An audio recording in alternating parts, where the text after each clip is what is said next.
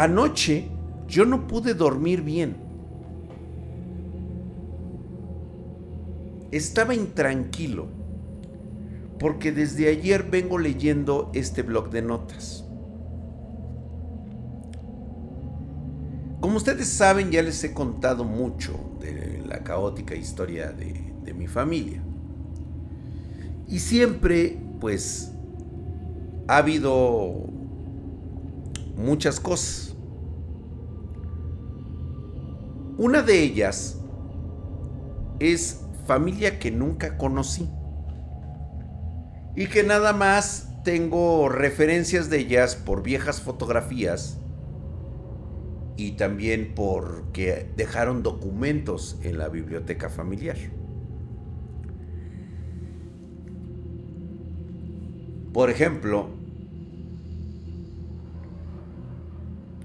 un bisabuelo, un tío bisabuelo mío, pues este prácticamente fue ejecutado con magia negra, güey. O sea, no magia negra, sino lo que se conoce como brujería propiamente. Eh, yo no sabía que lo habían ejecutado a través de, de un este, de un lo que ustedes también conocen como los dementors, por así decirlo. Eh, tengo una tía que me dicen que es de los años 60. Todos ellos era una rama familiar que vivió muchos años en Wisconsin, en Estados Unidos. Y más que nada eran en esas tierras de Wisconsin porque hay todavía pues eh, mucho, pero, pero, pero mucha selva, güey, o sea, cabrón, o sea, mucho bosque. O sea, ahí prácticamente se puede perder una persona para toda la vida, güey. Son lugares que están muy, muy apartados de, de la civilización. Y esta tía, según las malas lenguas, este Híjole. Tuvo el fruto de una relación, digamos, algo.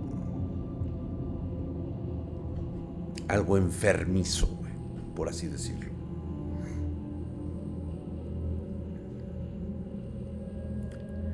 Eh, por supuesto, hay muchas, hay muchos, este, muchos casos, hay muchas situaciones.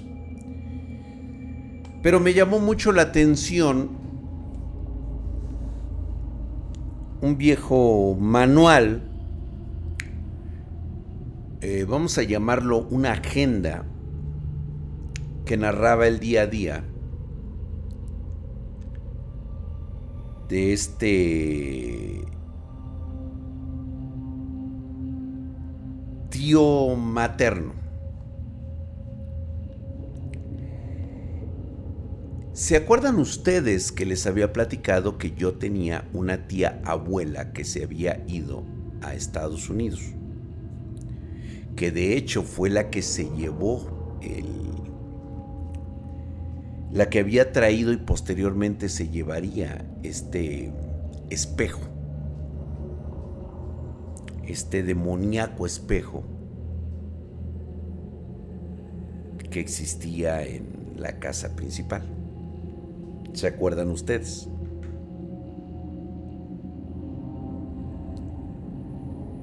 Pues bueno.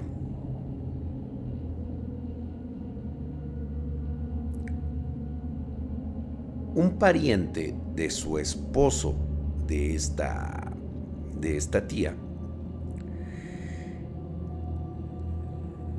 era un hombre, era un hombre, la tía Mary, correcto Va, mira, hay gente que sí conoce de todo esto. No les había contado yo de su esposo.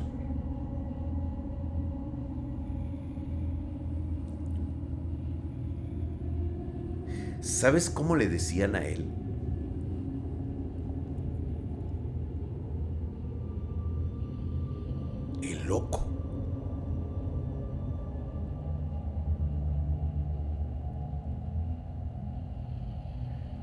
Qué le decían el loco?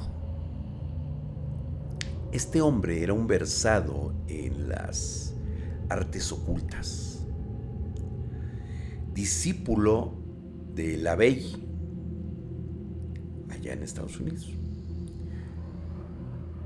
Él realmente, cuando, según la historia que me contaron durante muchas generaciones, décadas, no generaciones, güey, décadas, de mi familia, me decían que él se enamoró perdidamente de la tía Mary en su juventud.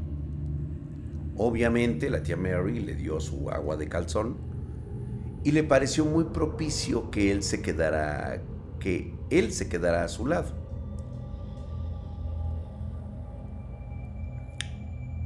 por varias razones.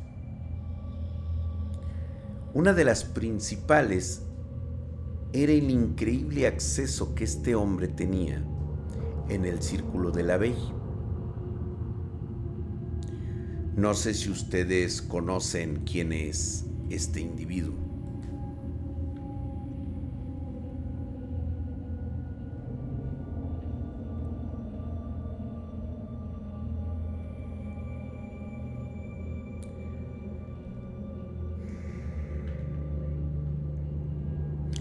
La llamada la bestia.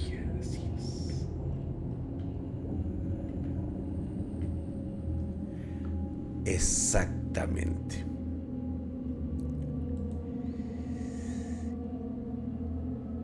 Él pertenecía a este círculo de el círculo íntimo ocultista de la Bella. Pero realmente él tenía una idea, el, llamado gringo loco, el fundador de la iglesia satánica. Este gringo loco, pues él estaba prácticamente en, en, este en esta en este culto. Cuando conoce a la tía Mary es cuando la pone en contacto con, con Anton Lavey y se da cuenta de que nada de lo que le habían contado a lo largo de los siglos era la verdad. Pudo ver los increíbles poderes de las Wiccas. Esto, por supuesto, que le abrió las puertas de prácticamente todas las asociaciones secretas que existen y que muchas de ellas se encuentran en Estados Unidos.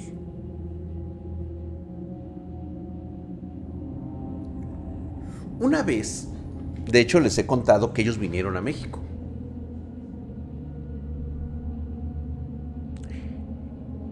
El tío loco, el gringo loco, Era una persona muy carismática, muy buena persona en el exterior, pero definitivamente tenía el sello de ser discípulo de Anton Sandor Lavey.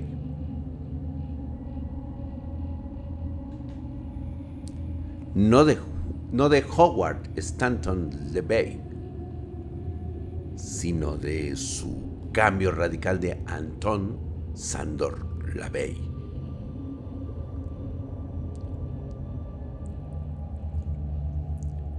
Sí, cierto, la bestia es Edward Alexander Cromwell. Bueno, déjame decirte que también, también estuvieron en ese círculo. Y fíjate que uno de los cuales, este, los cambios que tuvo mucho la fue precisamente por el contacto con esa parte de la familia. Pero lo más extraño era de que el gringo loco, cuando de las pocas veces que venía a México, él ya estaba jubilado. Y a pesar de que era una persona muy, muy tranquila, sus ojos verdaderamente me aterrorizaban porque cambiaban. De un color azul que eran sus ojos, él tenía su color de ojos azules, Cuando estaba a veces en la sala, en la oscuridad de la sala, los ojos le cambiaban a negro con el iris color amarillo. Verdaderamente se veía muy, muy, muy demoníaco. Gracias, mi querido escrilero 111, hijo de su putísima madre, mamadísimo, gracias. Se te agradece, carnal. Y cuando yo me acuerdo de estas cosas, pues inmediatamente se me pone la piel chinita. Pero no era porque él tuviera poder o fuera malvado. Un estilo de ojos como estilo Samael. Más o menos para que la banda se dé este, una idea.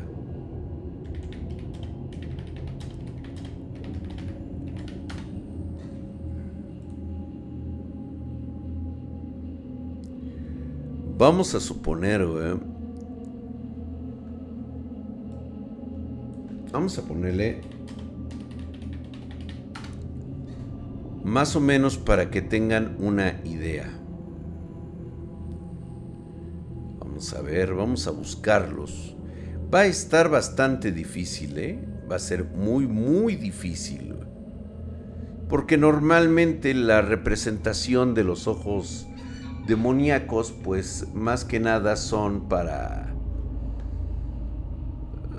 digamos que para personas así, este, de fantasía, por así decirlo, ¿no? Va a ser un poco difícil encontrarlos. Vamos a ver.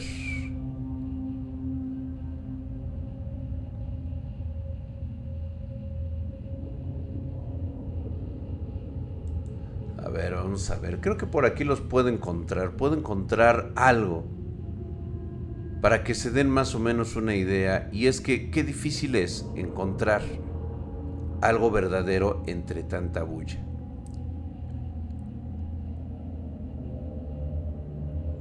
Mm.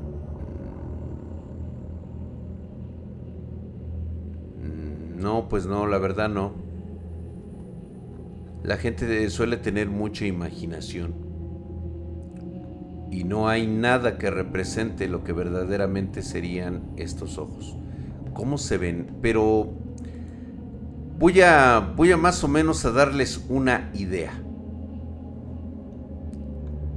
No es 100% igual, pero sí refleja un 10%, por así decirlo. Vamos a suponer que nos da un...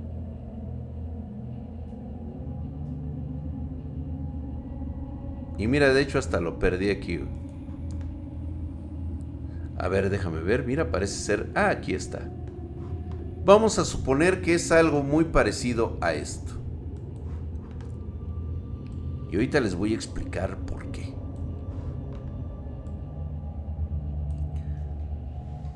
Solamente cambien los colores, póngalos inversos. El área negra circundante, esa es la que va en amarillo. Y todo lo demás está representado en negro. Ahora les explico. Cuando tú ves una persona con esas características, es porque está envenenada. Es decir, es como la radiación. Ha estado rodeado de maldad, energía oscura durante mucho tiempo.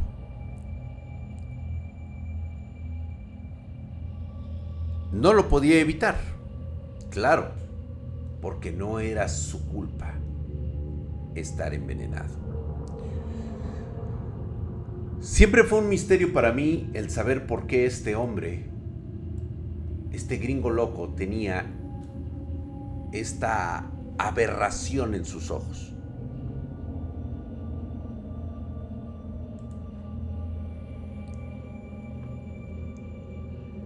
Siempre tenía una una mirada como de estos ojos así, pero ahora en rojo. Justamente. Mira, esto sería más correcto. Imagínate sus ojos azules de esta manera. Ahora este azul por lo oscuro y el círculo que está aquí, este que está aquí, en rojo. Igual alguien nos puede hacer el favor de hacernos un este un dibujo este, en inteligencia artificial, igual ya lo podemos tener. Bien, ¿por qué estaba así? Durante mucho tiempo nunca supe realmente, me contaban a mí historias, me decían que él había trabajado con la Bella y posteriormente le ofrecieron un puesto en el gobierno, de hecho él era jubilado del gobierno pero tenía muchos problemas de haber estado por lo menos, o sea, él se jubiló con 10 años en ese trabajo, 10. Con 10 años en ese trabajo. ¿Sabes qué era lo mejor? Que él agarró los últimos 10 años antes de jubilarse en ese trabajo. Es decir, que tenía alrededor de 50 años, ya nada más le faltaban 10 y se jubilaba. Así que tomó ese trabajo. Decían que había sido de velador, por supuesto. Pasó los últimos 10 años de su vida como velador.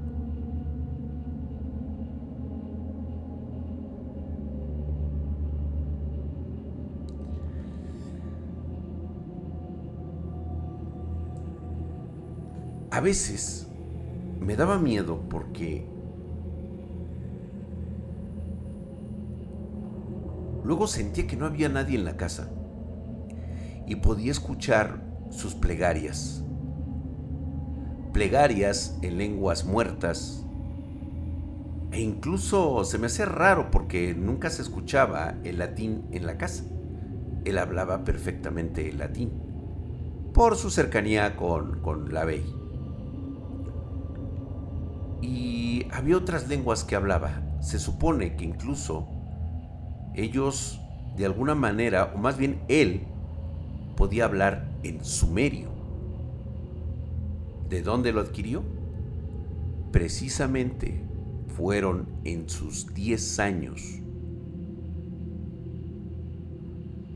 como velador. La última vez que vinieron, pues fue ya hace muchísimos años. Después supe que simplemente había desaparecido.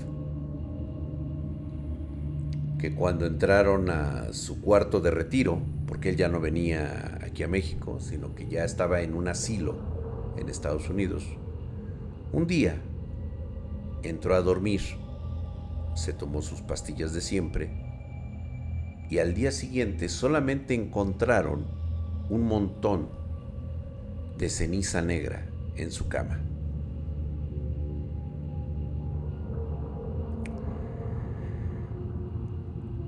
Lo más curioso de él es que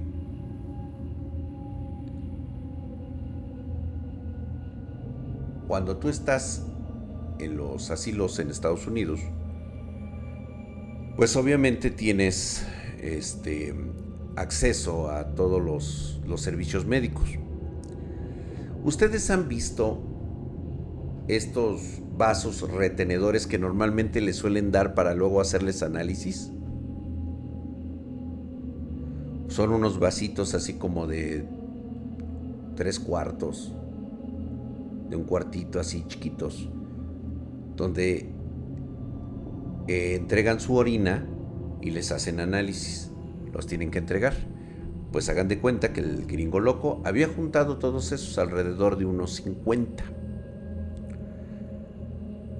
Y a la mañana siguiente, todos esos vasos estaban llenos de un líquido negro y espeso como si fuera sangre. Mientras que en su cama se había quedado las cenizas esparcidas.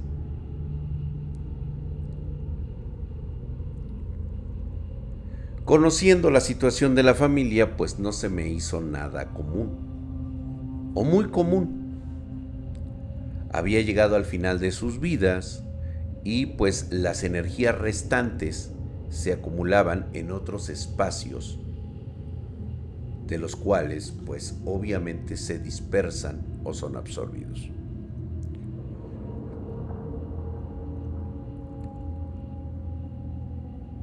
Por supuesto que todo lo que existía de este hombre lo había traído anteriormente aquí a México y había dejado algunas cosas. Todas las empezó a guardar. Y siempre la curiosidad a mí me mataba porque siempre me intrigaba saber qué era lo que dejaban escrito. Me costó mucho trabajo a lo largo de los años entender lo que decía este, en, sus, en estas agendas. Hoy gracias a la tecnología, desde hace ya algunos ayeres, me puse a hacer una, una traducción de un libro que él tenía, que narraba precisamente una de sus muchísimas incursiones que tuvo en ese trabajo en el cual él está. Voy a tratar de narrarles esta historia como si fuera él parte, como si él estuviera contando. Entonces, en este momento, Drac no les está contando la historia. Es la historia del gringo loco y sus 10 años trabajando para el gobierno de los Estados Unidos.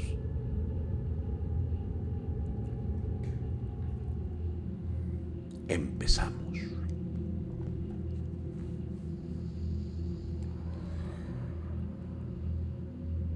Después de haber trabajado muchísimos años para el gobierno de los Estados Unidos y mi íntima relación con uno de los hombres más malvados del mundo, Anton Sandor Lavey, me dio la oportunidad de tener contacto con otra clase de personas. Parece ser que ellos supieron que me había emparejado con una de estas raras mujeres que se dice que son descendientes de las Wiccas. Por supuesto que los elogios llegaron a mí, el conocimiento de gente muy adentro dentro del gobierno de los Estados Unidos me había permitido conocer que existen familias enteras dedicadas a la política estadounidense relacionadas con el ocultismo.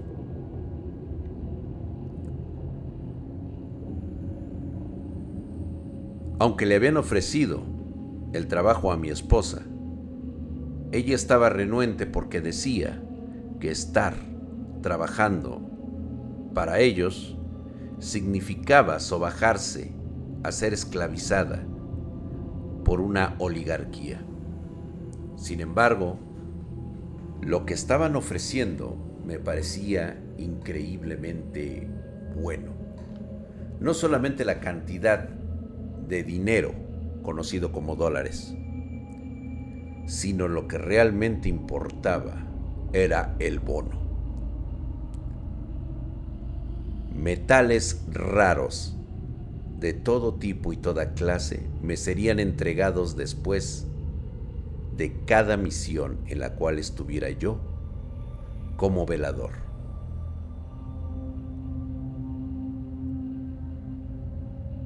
Esto no lo podíamos dejar pasar. Mi esposa realmente estaba muy feliz.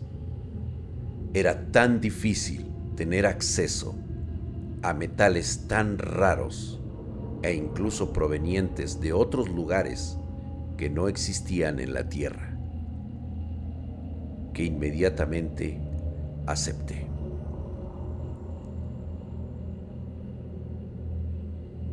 estaré trasladado en un sitio muy cerca del Polo Norte, en una de estas islas de Alaska.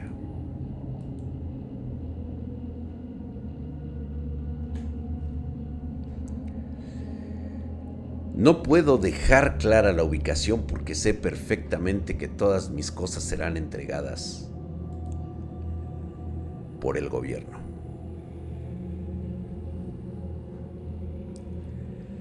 Pero hagamos una pequeña escala a este lugar.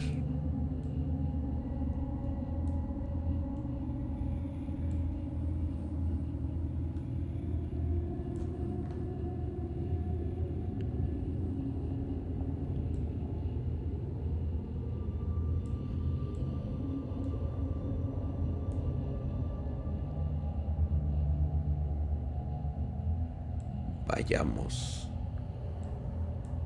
a los lugares más remotos,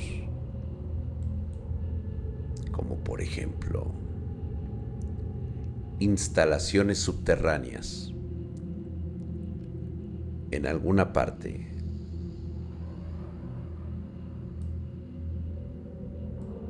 sitios que están sumergidos y apartados de toda civilización. Hola Jenny, ¿cómo estás?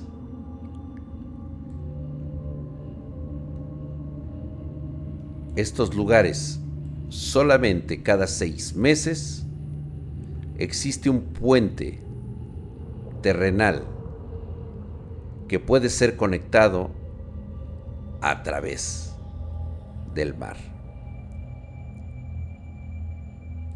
Aquí, en alguna de estas islas, de estos lugares,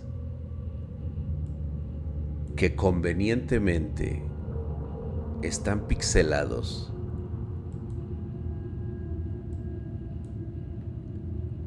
y que son borrados reflejan una realidad diferente. ¿Qué hay aquí? Les diré qué hay. En la parte más fría y apuntando hacia el norte, existe unos complejos subterráneos construidos desde la década de 1900. Primero con cemento, posteriormente con hormigón. Y parece que ha llevado más de tres o cuatro capas a lo largo de su historia que hoy están recubiertas de aleaciones densas de metales totalmente desconocidos. Este fue mi primer viaje. Llegué a la medianoche de tal vez un 24 de octubre de 1952.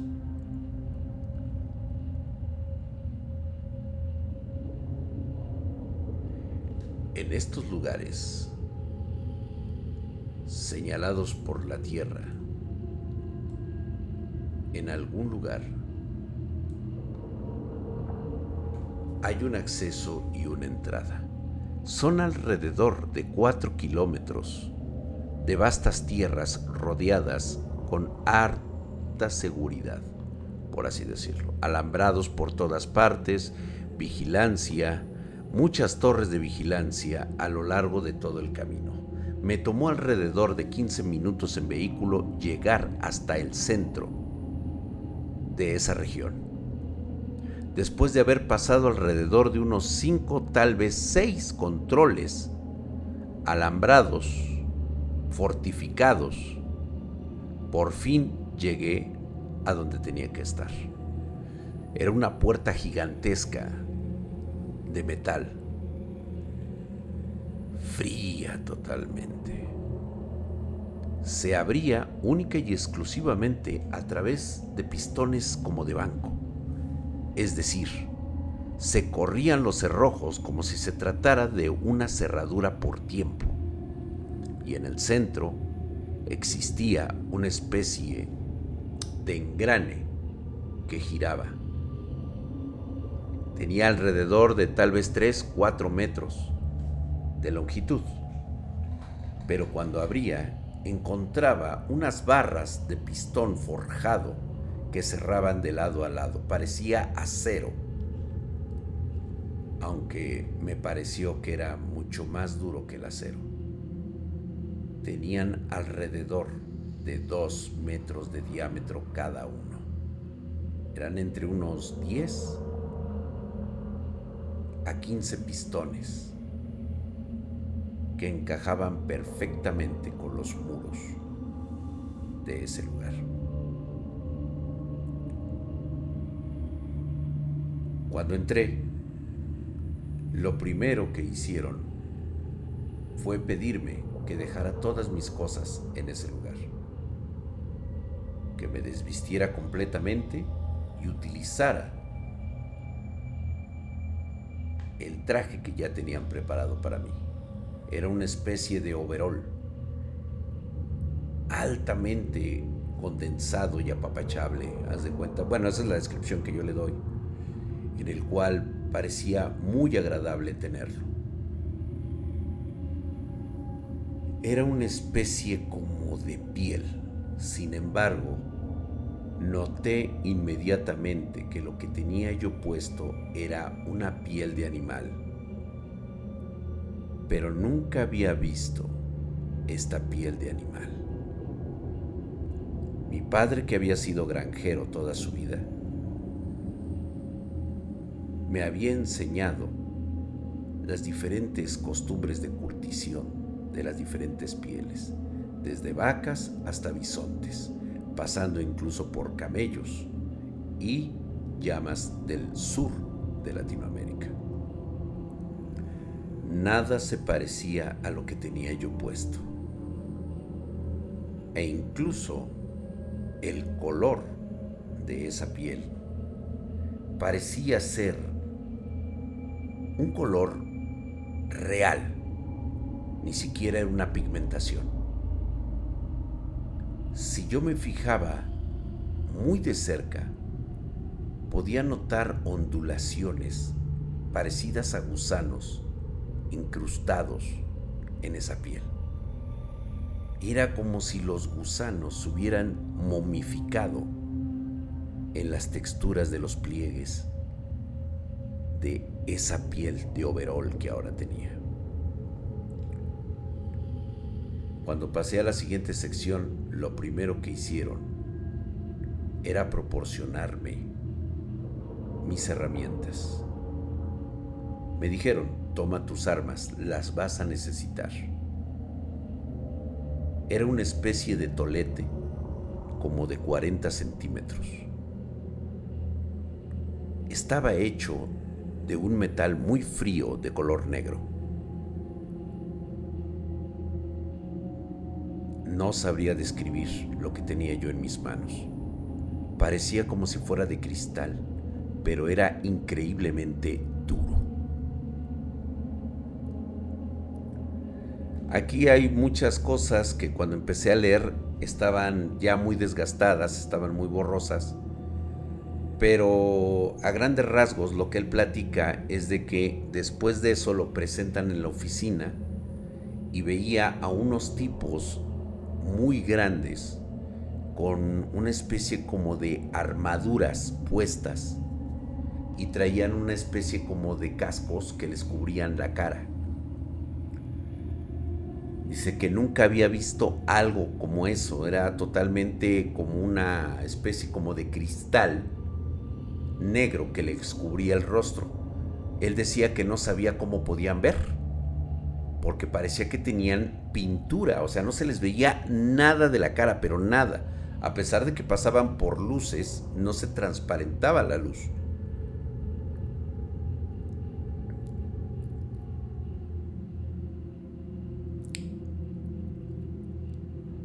Él dice que después de eso lo pasaron y le dijeron que a sus antecedentes, precisamente muchos de los que estaban aquí, tenían prácticamente los mismos antecedentes que él y que por lo tanto estaban seguros de que él no tendría ningún tipo de contacto con personas ajenas a este tipo de, de vida que había elegido.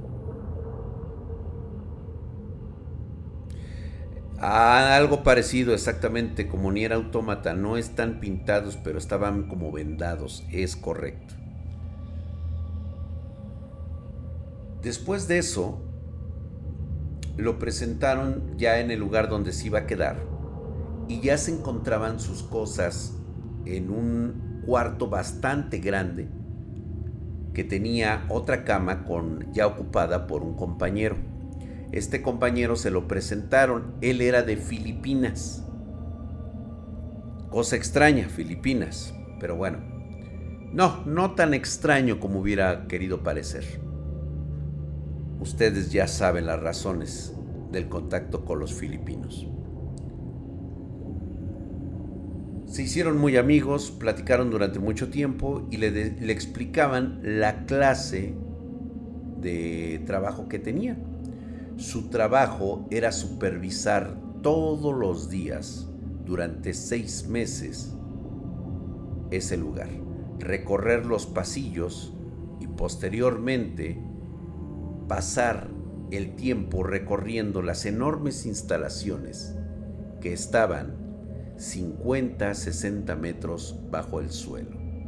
Se les permitía salir a la superficie, al faro que estaba hasta arriba, y que estaba aproximadamente 50 metros por encima de la Tierra. Esto solamente lo podían hacer los fines de cada mes y ahí permanecían vigilantes. Se les permitía que fumaran cigarros, se les permitía el café, menos el alcohol, menos cualquier tipo de estimulante que pudiera hacerles perder la conciencia o que los este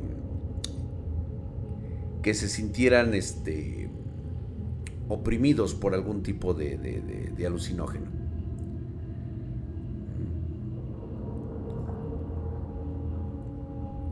Aquí el tío abuelo narra que su amigo el filipino, del cual se hizo compañero prácticamente en unos 3-4 días de hacer rondines, le platica que estos primeros seis meses él pasaría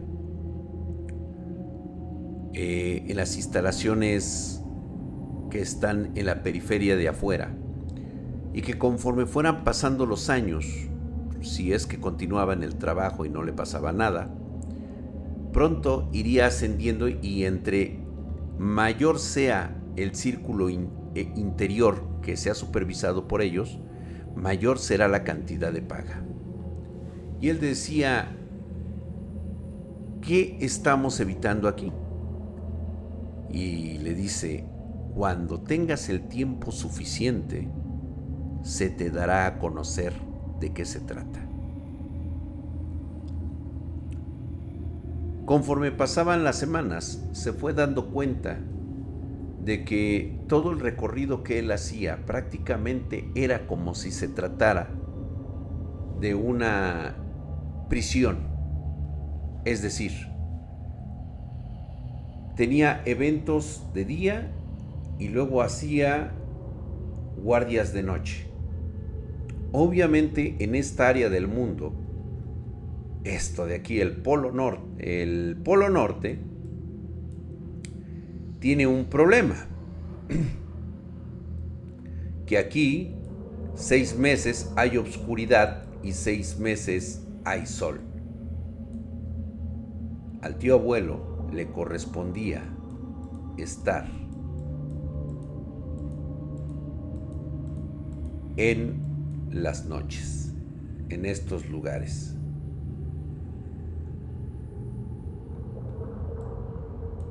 Pero, ¿por qué se mantienen estas partes totalmente sesgadas? porque no quieren que te enteres que aquí hay instalaciones vueltas. Y entonces, antes de terminar sus seis meses, él se dio cuenta que estaba en una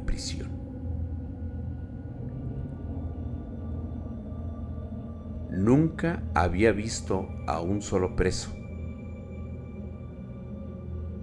cosa que le llamó la atención.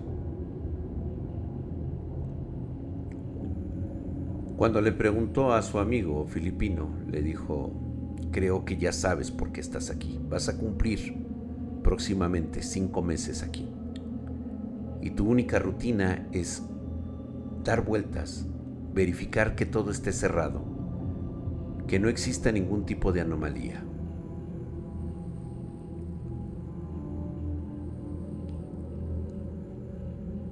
Parece ser que el tío abuelo fue muy directo. Por lo que he podido ver de esta prisión, hay algo aquí que no puede escapar.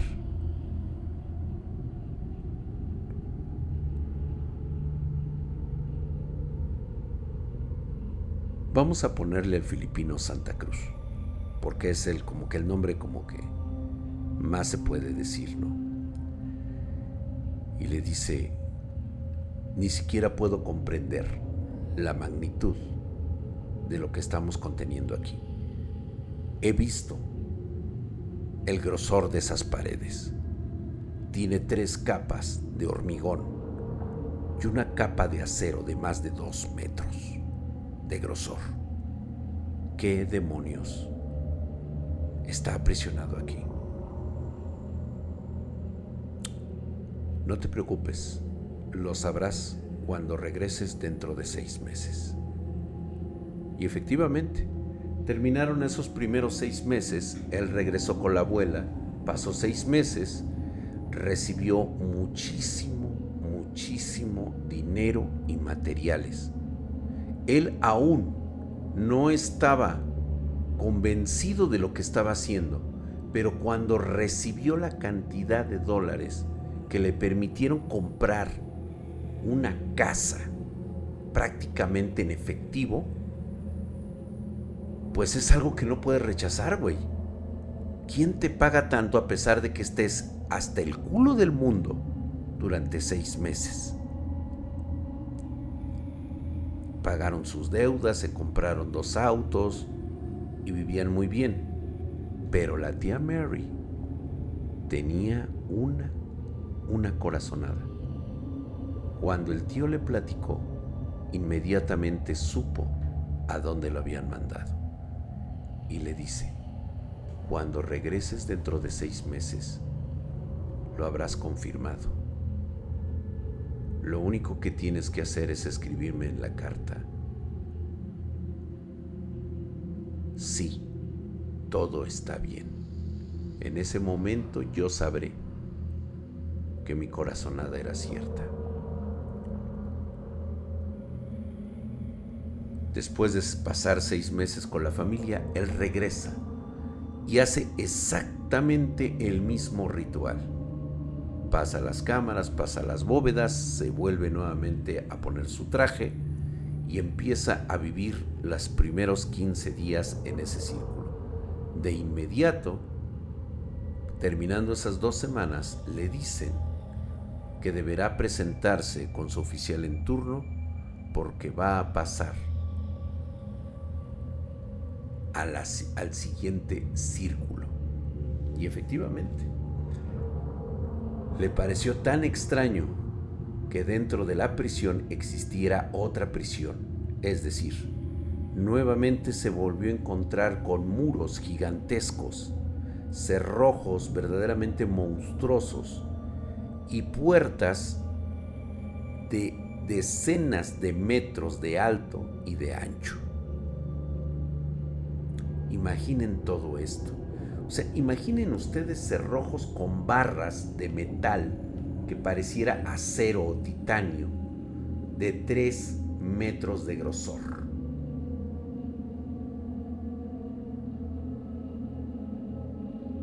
Pasó al siguiente nivel Y aquí es donde ya empieza a escribir de forma dudosa el tío abuelo. Él narra, él describe que lo que está viendo nadie se lo va a poder creer. Cuando entró, lo primero que vio fue decenas de pasillos que iban hacia abajo, piso por piso. Y en cada piso había puertas. Tal vez 10, 20 puertas que tenían una pequeña ventana con barrotes.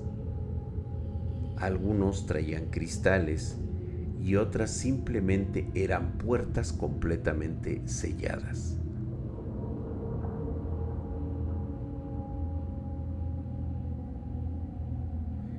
Y dice, no te preocupes. Y es cuando ya le empiezan a contar que desde hace muchos siglos los humanos y las spasums han tenido ligeros pactos de no agresión. Usando el conocimiento de los Wiccas, han establecido fortines donde se guardan, entre comillas, a toda la maldad que se filtra alrededor del mundo que él se encuentra en la primera parte. Y sí, él narra que en los primeros pisos se encuentran humanos que han sido retirados de la sociedad por su brutalidad. Cuenta el tío el tío loco que uno de los primeros presos que vio era muy tranquilo. Simplemente era un hombre como de mediana edad, sin ningún tipo de cabello y que llevaba una camisa de fuerza. Era un tipo agradable. Lo vio a través de la rendija y siempre le hablaba muy amablemente. Y su compañero guardia le decía, no te creas de él, esa cosa que está allá adentro ya no es humana. Y en ese momento ese individuo cambiaba completamente. Su piel se tornaba negra. Dice, no lo podía creer, lo vi con mis propios ojos. Parecía como se transformaba en su piel, tenía una piel como traslúcida, como si fuera un pulpo, y se convertía en color eh, negro. Se convertía en un color negro. Y empezaba a hablar muy gruturalmente, casi gritaba. Y cada golpe que daba porque se estrellaba con la puerta parecía que le iba a derribar una fuerza descomunal y estaba enojado. Dice, el que ves ahí provocó la muerte de miles de personas en una ciudad de Rusia, en un poblado de Rusia, en 1917. Los cadáveres que encontramos estaban totalmente desmembrados y apilados. 2.500 personas habían sido asesinadas por este desgraciado qué era. Y simplemente el guardia se limitó a decir, hay imbéciles que con tal de obtener riqueza y poder, simplemente venden su pobre energía a cualquier entidad que les haga caso.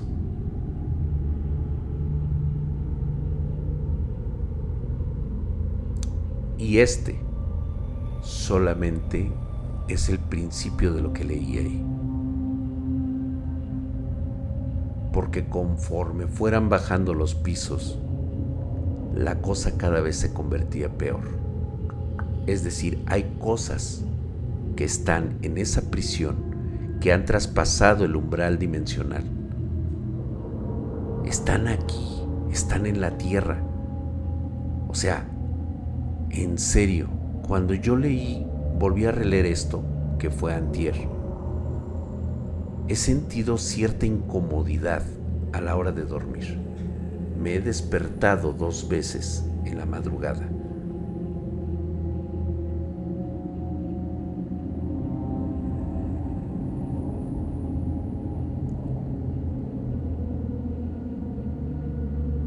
Dicen que la cooperación es a nivel mundial. Es decir, independientemente de que los gobiernos de Israel e Irán no se hablen, si llegan a detectar siquiera el atisbo de una entidad como esta, inmediatamente, inmediatamente se ponen de acuerdo en la logística para su captura o exterminio. Hay cosas que sí están sucediendo. Y el hecho de enterarse de esta manera que hay un sitio donde todas las naciones del mundo saben que pueden guardar cosas ahí, encerrarlas para siempre, porque hay algunas que no pueden morir, las dejan ahí. Blackwood, estoy casi seguro que son las versiones reales de los SCP. Por eso nos han contado esta historia de Reddit. Por eso salió del inframundo. Nadie sabe quién empezó a escribir esto y hoy todos son los padres de generar esto. ¿Qué mejor forma de ocultar la verdad a través de mentiras dichas en Internet? Piénselo un momento.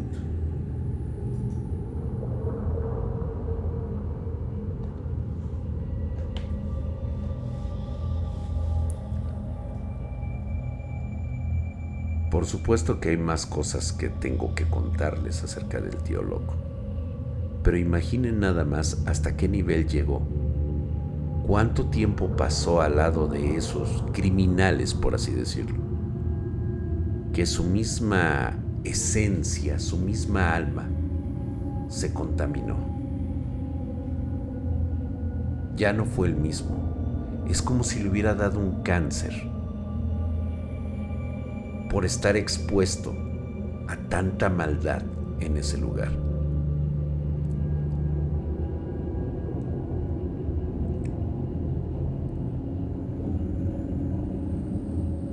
Fíjate, ecléctico mega, que por ejemplo nosotros podemos hablar de estas cosas. Y es tan inverosímil lo que estoy platicando, que la gente simplemente no lo cree. No lo puede creer.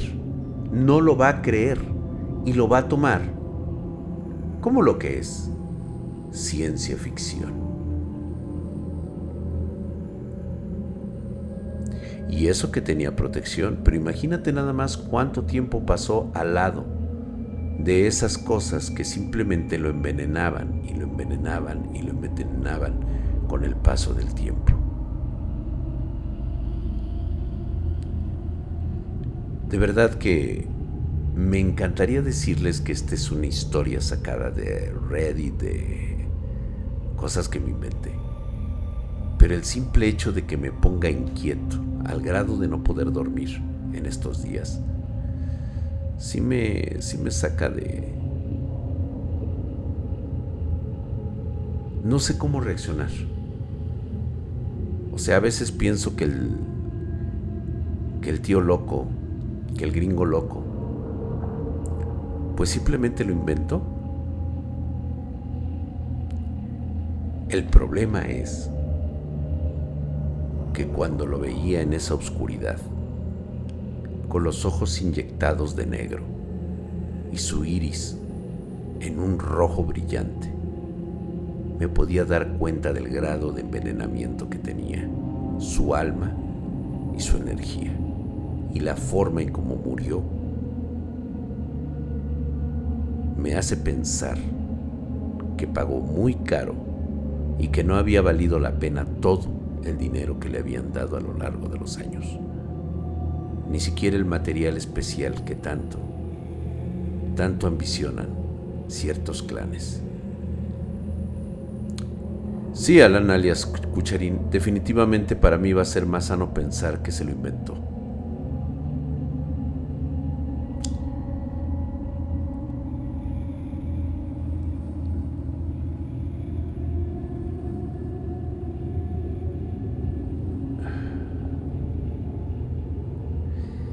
Tío Jared era un seguidor de Anton Sandor Lavey. Era un gringo, típico gringo norteamericano, cuyo padre había trabajado la tierra, era un granjero que había participado en la Primera Guerra Mundial. Y que posteriormente conoció a la tía Mary a través de los cultos satánicos de, de Anton Sandor Lavey y que fue gracias a eso que él tuvo contactos dentro de la política de los Estados Unidos, en donde debido a sus capacidades, a su conexión con un clan Wicca, le habían ofrecido este tipo de trabajo. Osmio, por supuesto que sí, y cualquier otro metal raro. El estroncio, todos estos materiales que son tan raros de encontrar en la Tierra, e incluso algunos otros que ni siquiera existen en la tabla periódica.